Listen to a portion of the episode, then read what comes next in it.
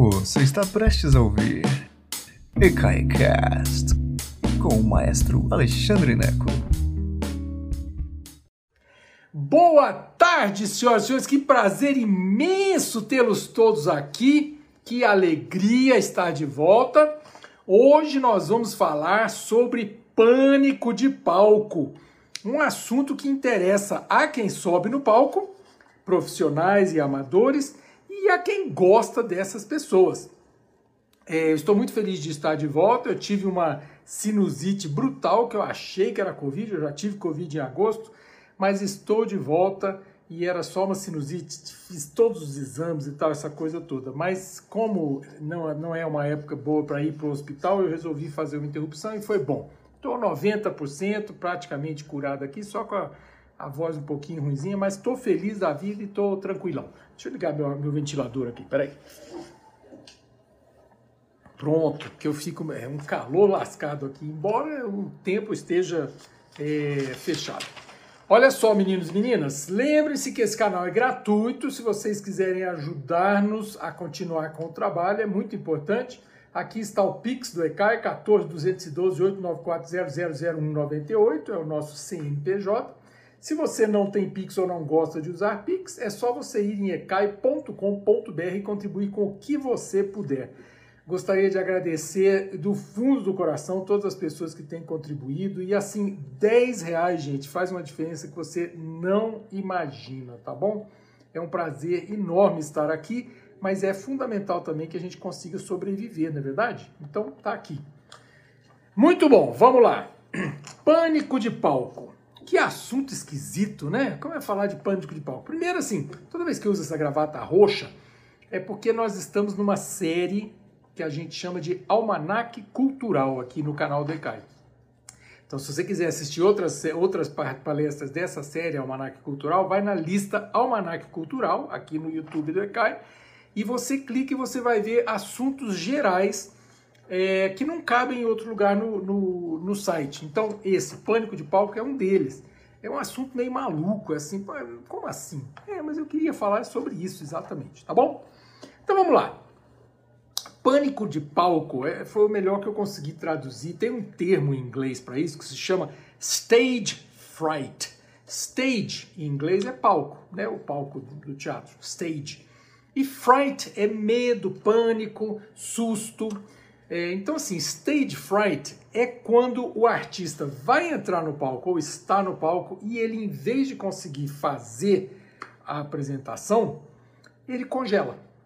Ele ou ela dá um medo, dá aquele pânico assim e o, sujeito fica assim, sabe jacaré quando vai ser caçado lá no Pantanal, que bota uma lanterna no zoio do jacaré, o jacaré fica assim, é isso que acontece. Então isso chama-se pânico de palco, tá bom? Então, por que, que eu estou falando sobre isso? Assim, eu acho que é uma, uma coisa interessante, porque muitos músicos é, amadores, especialmente, dizem, e eu tô, vou falar de músico, mas vale para qualquer tipo de arte cênica, né? Teatro, tal. Às vezes uma pessoa que vai declamar uma poesia, é, oratória, né? Discurso para política e tal. Mas é, eu, eu já fui afetado por isso e eu acho que é uma coisa muito interessante. Eu nunca tive pânico paralisante, exceto uma vez, nós vamos falar sobre isso, mas é um assunto interessante, eu acho, de, de se cobrir. Então vamos lá. É, eu estudei em é, algumas universidades, comecei na UNB aqui em Brasília, fui para a Universidade do Missouri nos Estados Unidos, me formei na Universidade Indiana, uma grande universidade americana, e eu vi muitas carreiras interrompidas por causa de medo de palco, por causa de pânico de palco. E eu quero analisar um pouquinho por que, que isso acontece, porque não é que o artista não seja bom, mas ele ou ela começa a duvidar da própria presença cênica. Ele fala assim: será que eu vou dar conta? Meu Deus do céu, é, não dá, não tem jeito. E assim, o que, que acontece para a pessoa chegar nesse, nesse ponto? Porque assim, o frio na barriga que o artista sente antes de entrar no palco é natural, é normal. Todo mundo sente isso. Desde o principiante até o Leonardo Bernstein, antes de entrar no palco, o sujeito sente o frio na barriga. Até hoje, eu tenho 53 anos de idade, quer dizer, faz mais de ano que eu não subo num palco, né? Por razões óbvias. Mas eu, assim, tem um momento que para mim é mágico. Eu, como maestro, eu sou o último a entrar no palco. Então tá lá o coral no palco, a orquestra no palco, tá todo mundo no palco, a plateia quietinha, pronta para começar. Eu gosto de pegar no telefone no palco, ligo para a cabine de luz e som, falo assim: vamos começar? Vamos começar. Aí o sujeito dá, dá três sinais, pem, pem, pem, baixa a luz da plateia, liga a luz do palco e eu tô olhando, né? Olhando assim. E aí eu vejo, existem dois a três segundos de silêncio absoluto depois que baixou a luz e acendeu a luz do palco, tá todo mundo pronto. Aqueles dois segundos para mim, antes de eu pisar no palco, são mágicos, que eu, eu sinto o tempo parar. Eu sinto frio na barriga lascado, estou bem vestido, com meu fraque e tal, aquela coisa linda, maravilhosa. E aí eu entro no palco. Aí existe um, uma descarga de energia na hora que eu entro no palco, a plateia aplaude, espero, né? A plateia aplaude, eu entro e tal, e aí eu já tô, já tá fluindo. Mas aqueles cinco segundos antes de entrar no palco são esse é esse frio na barriga. Em alguns casos, os artistas não conseguem vencer esse frio na barriga. E é disso que nós vamos falar sobre, sobre hoje. Porque como alguém já já alguém, a Eliane França aqui é, falando, assim, se você não sentir esse frio na barriga, é porque tem alguma coisa estranha. E é verdade, eu concordo com a Eliane. Porque esse frio na barriga é uma espécie de reconhecimento do corpo humano de que a gente está pronto para enfrentar um desafio. Então, quando você. Assim, tem tanta coisa que, que precisa acontecer na hora de entrar no palco que você fica assim, você tem que entrar preparado, entende? É, é como qualquer coisa que você faça importante na vida, um discurso, uma apresentação, seja o que for, né? Tá aqui a Lucila Moraes com nós, conosco, um oboísta fantástica, que sabe o que é. Assim, naquele momento, antes de você tocar o seu oboé, você fala assim, meu Deus do céu, será que o oboé vai funcionar? Eu vou apitar esse negócio, porque tem muitas coisas que não dependem de você. Tem a, a, a umidade do ar, o ar-condicionado, a plateia tossiu, então um monte de coisa. Então, sentir esse frio na barriga é natural, porque você tem que ter essa prudência, você tem que ter essa, essa preocupação no bom sentido da palavra preocupação, né? Assim, você tem que ter uma, um alerta, né? Tá pronto para a batalha, porque é isso que vai acontecer. Então, tem um livro que, que eu gosto muito, que é, na verdade, existe traduzido em português, chama-se o jogo interno do tênis, tênis, o, né, o esporte. Porque o que acontece, eu acho muito interessante a proposta desse autor, que é o Timothy Galloway.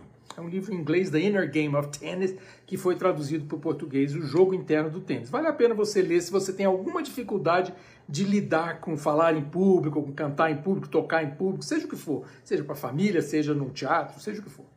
Mas nesse livro, o autor propõe que existem dois jogos sendo jogados quando o, o, o, tenista entra na quadra. E ele fala especificamente do tênis, porque o tênis é um jogo muito, muito é, solitário, né? Você tem, é, é diferente do futebol, você tem mais 10 sujeitos lá para dividir o campo com você. No tênis você está sozinho ali.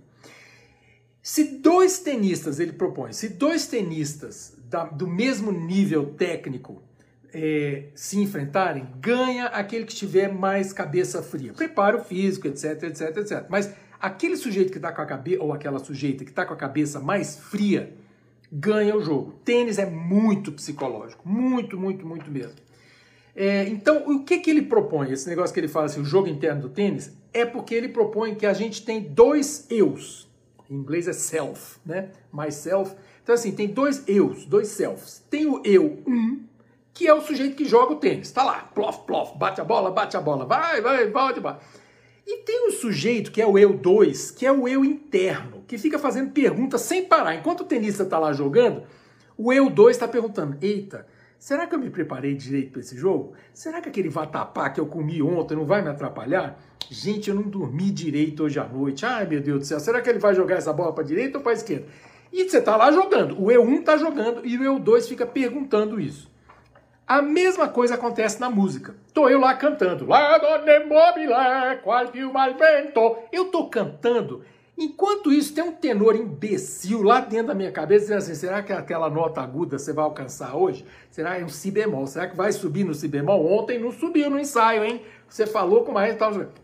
Então, O que o autor propõe nesse livro é que você, se você conseguir desligar o eu 2, que é esse sujeito que fica te perguntando o tempo inteiro se as coisas vão dar certo, você vai ter sucesso. Eu concordo com ele. Você consegue, quando você consegue viver a apresentação plenamente, é quando você se desligou desse questionamento contínuo. Você vive o personagem, você sobe no palco para ser o maestro Alexandre Neco e não para ficar pensando, ai meu Deus do céu, será que você vai viver a arte? E a gente vai falar daqui a pouco sobre como isso acontece. Uma vez aconteceu comigo, eu tenho dois exemplos bem interessantes aqui. Uma que aconteceu comigo, eu tinha 14 anos, eu estudei violão clássico com um grande professor aqui de Brasília, Eustáquio Grilo, hoje professor da UNB, da Universidade de Brasília. Eu era moleque de tudo, meus pais queriam me dar a melhor educação musical possível e eu fui estudar com o Grilo, Eustáquio Grilo. Excelente professor, maravilhoso, eruditíssimo, sabe assim, eu curtia muito, estudei muito com ele. Depois perdi tudo, hoje eu não toco mais nada. Mas o que, que aconteceu? Eu tinha 14 anos de idade e fui apresentar uma vez num curso de inglês que tinha aqui em Brasília. Sabe essas coisas? O curso de inglês vai fazer uma farofa, ah, todos os alunos vão apresentar e tal, essa coisa toda. Aí o pessoal vinha cantar, você podia apresentar o que quisesse. E eu fui tocar meu violão. Ia tocar a casinha pequenina. Lá tava eu tocando. Gente, comecei a tocar o negócio, parou. Eu fui sem partitura, fui tocar de cor. Tocava 500 vezes, não consegui tocar. Comecei de novo, gente, desculpa aí, comecei de novo. Aí congelou minha mão, não consegui pedir desculpa, saí do palco arrasado e não consegui terminar esse negócio.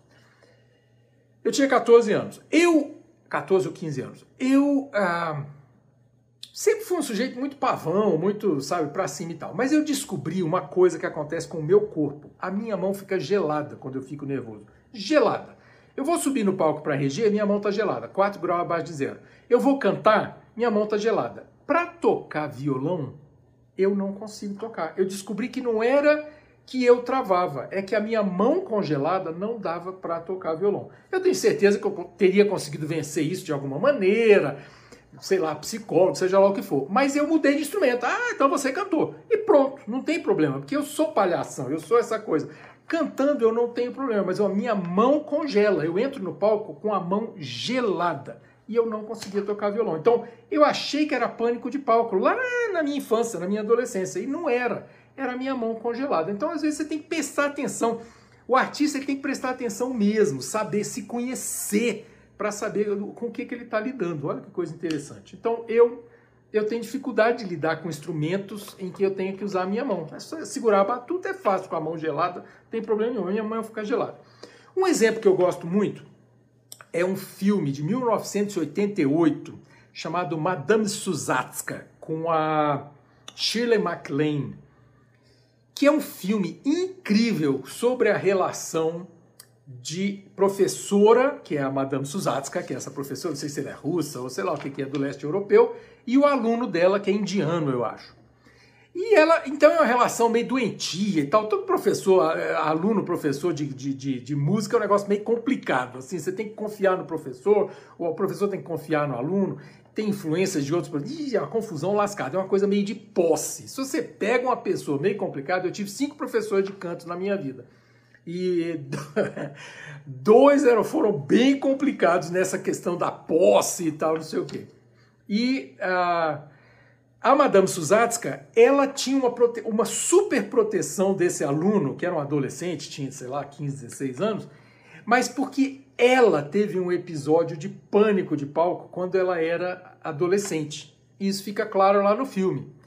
É, e ela não quer que o garoto passe por isso. Então ela acaba é, controlando demais a vida do garoto, a vida do rapaz. Então é, é muito interessante isso. Quer dizer, como professores podem passar essa sensação de pânico para os alunos, mesmo sem querer, ok? Então, e por que, que eu falo sobre isso? Porque no mundo erudito, no mundo da música erudita, os padrões de performance, os parâmetros de performance são muito elevados. Você, quando vai tocar a sonata patética do Beethoven, você não pode errar nenhuma nota. Não pode errar uma nota. No canto popular, na música popular, Você pode até errar uma ou outra nota, isso não faz tanta diferença. Não é que seja, não é que o canto, que, que a, a música erudita seja mais importante. De jeito nenhum. Vocês sabem disso. Quem, quem me acompanha aqui nesse canal sabe disso. Mas são os padrões, são os parâmetros. A música erudita, você parte do pressuposto de que todas as notas estarão corretas. A partir daí você começa a sua apresentação, sua performance, sua interpretação. Se as notas não, não forem exatamente aquelas que Beethoven escreveu, você não está tocando Beethoven, você não pode improvisar em cima daquelas notas. A música popular é diferente, ela tem um outro parâmetro de performance. Então você pode, você pode entrar um pouco mais relaxado, não quer dizer que seja que seja arte menor de jeito nenhum, né? Tem muita música popular que é muito, muito mais difícil que muita música erudita. Mas você tem espaço para respirar um pouquinho, você tem espaço para improvisar, né? Existe uma piada boa que é uh, improviso. É, é quando você erra, quando você erra chama improviso, que chama floreio. Você não erra, ah, eu fiz um floreio. Então é interessante. Então olha só, então tem esse exemplo da, da, Sheila, da Sheila MacLaine no, no Madame Susatska, vale a pena procurar. É, tem grandes nomes da música internacional que sofreram muito. Caruso, é, Maria Callas, Mário Del Mônaco, são, são cantores fantásticos que tiveram problemas sérios. E a gente não sabe exatamente se foi pânico de palco, mas Caruso era viciado, foi viciado acho que em heroína. É, alguma coisa, alguma substância, eu não tenho certeza. Piaf é a mesma coisa. Eu sei que ela teve acidentes e tal, essa coisa toda, mas teve uma época da vida dela no final que ela não conseguia subir no palco se não tivesse mamada. Eu não sei o que, que é que ela, que ela fazia, se era morfina, eu não sei. Mas assim, ela, ela precisava se anestesiar porque ela tinha medo de subir no palco. Maria Callas não, que eu saiba, não se entregou a substâncias, mas Maria Callas cancelou muitos espetáculos. Então, ela, quando ela não se sentia absolutamente no topo, ela, ela cancelava. Ok? Cancelava mesmo. Então, e isso tem a ver com essa, com essa exigência é, absurda, que é correta, é parte do jogo. Essa, mas é essa exigência do mundo erudito, em que muitas vezes carreiras são perdidas porque o sujeito é um excelente pianista, mas ele é excelente, mas ele, ele só quer ser no topo. Ele não quer fazer aqui no, no meio. Ele desiste. Né? Não tem certo e errado, mas, é, mas a pessoa não quer ser medíocre, né?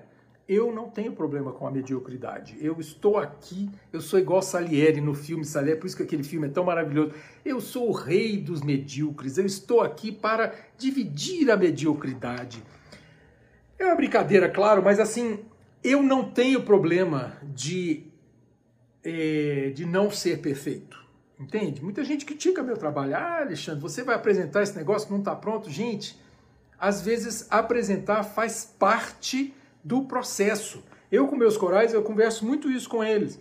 Entende? Assim, muitas vezes a apresentação não está perfeita, a coisa não está perfeita. Mas se a gente não aprender a subir no palco e fazer as coisas, a gente nunca vence esse medo. Se você esperar a coisa estar 100% perfeita e se você ficar devastada porque, meu Deus, eu errei uma nota, você nunca vai conseguir vencer isso. Você tem que aprender a conviver com a catástrofe.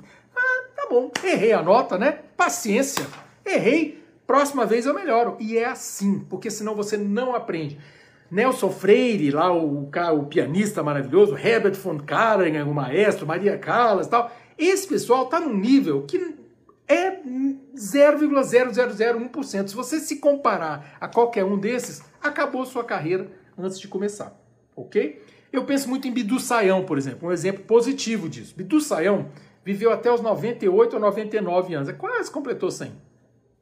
Ela parou de cantar no topo da carreira aos 49 anos de idade. Aos 49 anos de idade. Ela nunca mais cantou, assim, oficialmente. Fez saraus e tal, essa coisa toda, talvez tenha gravado, não tenho certeza. Mas assim, a voz plena de Bidu Sayão foi aos 49 anos de idade, quando ela sentiu que ela não seria mais a grande, maravilhosa e perfeita Bidu Sayão, ela parou de cantar.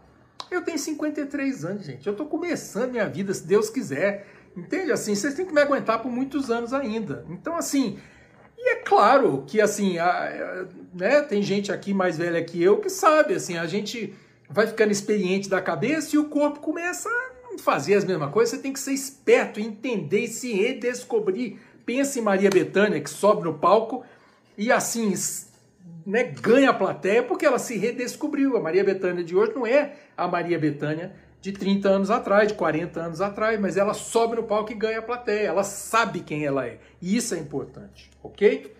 É, deixa eu ver o que mais aqui.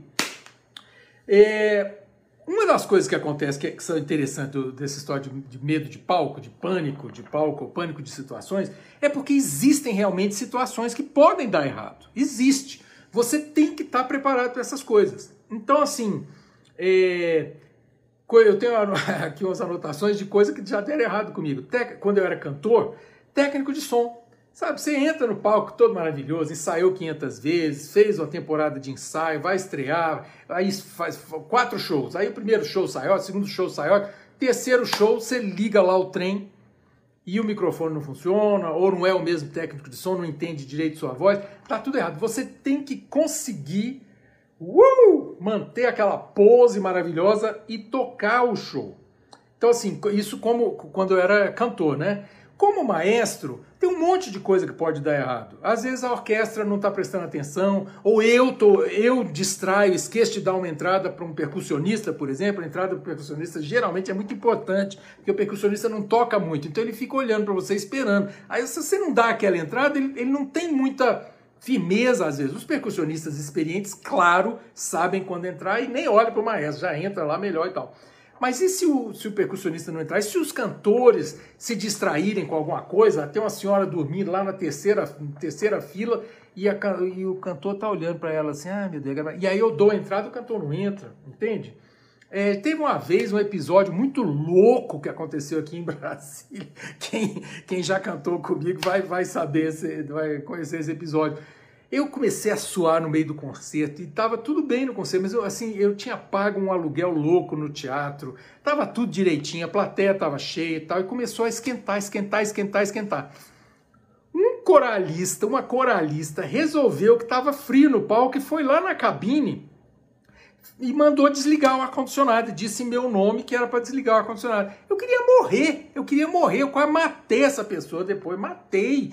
Porque era isso, assim, são coisas que você não pode imaginar. Como, como é que eu vou imaginar que uma coisa dessa podia acontecer? Outra coisa que aconteceu no mesmo teatro foi caiu um refletor em cima de uma, de uma cantora. Refletor, gente, um refletor deve pesar, sei lá, 3 quilos aquele negócio. Graças a Deus não machucou. Deu uma chamuscadinha rápida, eu tava fazendo Carmina Burana, eu acho. E tocamos tocamos barco, entende? Mas eu não vi esse negócio. Eu vi um barulho, olhei e já não tava mais. O coral foi profissionalíssimo, tocou o barco e fomos embora. Um refletor caiu, gente. Podia ter matado a pessoa, podia. Você toca o barco. Isso é parte do que pode acontecer e qualquer coisa pode acontecer. Uma vez eu cantando, um sujeito me xingou, sabe, da plateia, um grosso, plateia grossa, ah, xingou lá e tal. Eu fiquei meio, eu perdi o rebolado, sabe assim, essa coisa, mas essas coisas podem acontecer. O pânico de palco é quando você processa todas essas informações e não consegue entrar no palco porque você tem medo que alguma coisa vai acontecer. Então, olha só.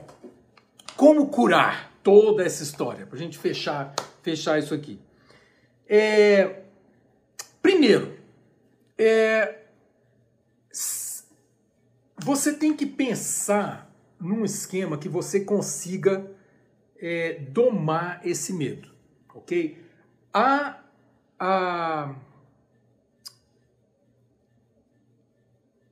o principal é a sua experiência. Como qualquer coisa que você faça na vida, qualquer coisa, dirigir, né? Primeira vez que você dirige, primeira vez que você dirige, é, você fala assim, gente, eu não vou dar conta. Eu me lembro, eu aprendi a dirigir numa Belina grandona, né, do meu pai e minha mãe, Belina 74, areia, assim, subir um monte de meio fio naquele, naquela belina lá. Então, assim, quando você começa a dirigir, você fala assim, gente, eu não vou dar conta. Aos poucos, você vai dirigindo e você não pensa mais. Hoje, quando eu entro no carro para dirigir, depois de 100 anos dirigindo, eu nem penso. Quando eu vejo, eu já estou no meu destino. Eu não penso, vou apertar a embreagem, vou passar a marcha, vou acelerar, vou dar seta. Não. Eu estou, sei lá, ouvindo música, pensando e eu estou fazendo isso no automático. Os gringos americanos, eles acham que você precisa de 10 mil horas fazendo alguma coisa para você se tornar é, tranquilo, expert naquele assunto, seja o que for. Eu fiz uma conta rápida, 10 mil horas é mais ou menos 5 anos você fazendo é, dias de semana, dias de semana, é, uma coisa você faz de segunda a sexta, de 8 a 6 da tarde, é, se, se, se você fizer por 5 anos, você aprende esse ofício. E se você se torna um técnico nesse ofício. Isso vale para qualquer coisa, segundo os gringos. É, dirigir, reger uma orquestra, é, dar aula. Cinco anos é o tempo que é necessário. Eu concordo, eu gosto dessas 10 mil horas, entende? Eles pensam nisso muito em piloto de avião. 10, 10 mil horas que o sujeito voou é o tempo que ele leva para ser um expert e já ter passado por todas as situações possíveis que acontecem ali. No palco é a mesma coisa. Antes dessas 10 mil horas de palco, você não é experiente o suficiente para não ter pânico de palco. Você tem que ter paciência com você mesmo, com você mesma, meu irmão, minha irmã, porque esse é o tempo que é necessário para você aprender a prever. Teve uma outra palestra que eu falei aqui, num concurso de canto que teve no Rio de Janeiro, eu era menino, tinha, sei lá, 20 anos. E era um concurso de canto na sala Cecília Meirelles, no Rio de Janeiro. Eu já era safado, né? Eu estava cantando a Presa Rêve. Ah, ah, isso é o vídeo que vai na semana que vem, vai ao ar na semana que vem. Eu estava cantando a Presa en Rêve do Ravel, do aliás, desculpa. Dans un sommeil qui charme ton image. A voz tá ruim. Mas assim, estava lá cantando com a, a Kátia Cristina de Carvalho, filha do maestro Emílio de César, ao piano. Nós dois estávamos no concurso Jovens Concertistas 1987, 88, uma coisa assim, na sala Cecília Meirelles. Eis que eu estou cantando esse negócio e passa uma barata no palco. Eu não tive dúvida, fui lá e matei a barata durante, enquanto eu estava cantando. Então, assim, é, essa presença de espírito, essa safadeza, eu era muito jovem, eu achava que eu podia tudo e tal. Foi aos poucos que eu fui, eu fui descobrindo que a vida era mais difícil do que era mesmo. Então, essa presença de espírito, isso de você fazer uma coisa gaiata, é o que vai te livrar do pânico de palco. Entende? É, é o que você. É quando você consegue o que eu, eu chamo de abandono criativo. O que, que é o abandono criativo? Abandono criativo é quando você consegue finalmente, depois de anos de ensaio, você consegue subir num palco e viver aquele personagem é, é uma benção, é um, é um presente divino, é uma coisa inacreditável, é maravilhoso. E não acontece sempre. É quando você consegue não se preocupar, é quando você está cantando alguma coisa, você está regendo alguma coisa e você sente a música, você se torna a música. Naquele momento, você está sendo a arte. A, Ana Maria Celidoni está dizendo aqui, dominar a própria vaidade também. Você deixa de ser, eu deixo de ser Alexandre Neco e eu passo a ser a música. Eu passo a entrar a ser um só em, em uh, simbiose com a plateia, com os músicos que me acompanham ao palco e tal. Então, e agora isso é raro. É, não é uma coisa que você consegue assim. Você precisa realmente de experiência, de tempo, tempo, tempo e ir vencendo os desafios aos pouquinhos. Tá com medo de palco? Gente, apresenta para os amigos, apresenta para a família, apresenta do jeito que, que dá. Você vai vencendo pequenos desafios, mas o, o objetivo é esse: é você conseguir se abandonar no palco e passar a ser a música, viver a música. Tá bom? Era isso, né? Que coisa. Era o que eu tinha para vocês hoje, discutir um pouquinho de, de pânico de palco, stage fright em inglês. Então fica aí a, a sugestão, um, um livro interessante para você ler é O Jogo Interno do Tênis, uh, muito que tem em português, O Jogo Interno do Tênis, né, o tênis, o esporte. E eu espero que vocês uh, tenham curtido alguma coisa, vendo aqui bastantes, bastantes colegas aqui de Brasília, colegas de palco, gente que canta comigo nos corais. Maravilha ter vocês aqui comigo, muito obrigado. E a gente se vê em breve, tá bom? Quarta-feira eu vou falar sobre o Hermeto Pascoal. E eu convido vocês todos a voltarem, porque o Hermeto é um, é um sujeito que é mais compreendido fora do Brasil do que dentro do Brasil. Ele é genial e muita gente não tem paciência para ele e ele é fantástico, tá bom? Um beijo enorme para vocês, a gente se vê em breve. Beijão para todo mundo, gente. Obrigadão. Obrigado por nos escutar. Agora, seja sempre o primeiro a saber da programação. Assine nossa newsletter em ecai.com.br.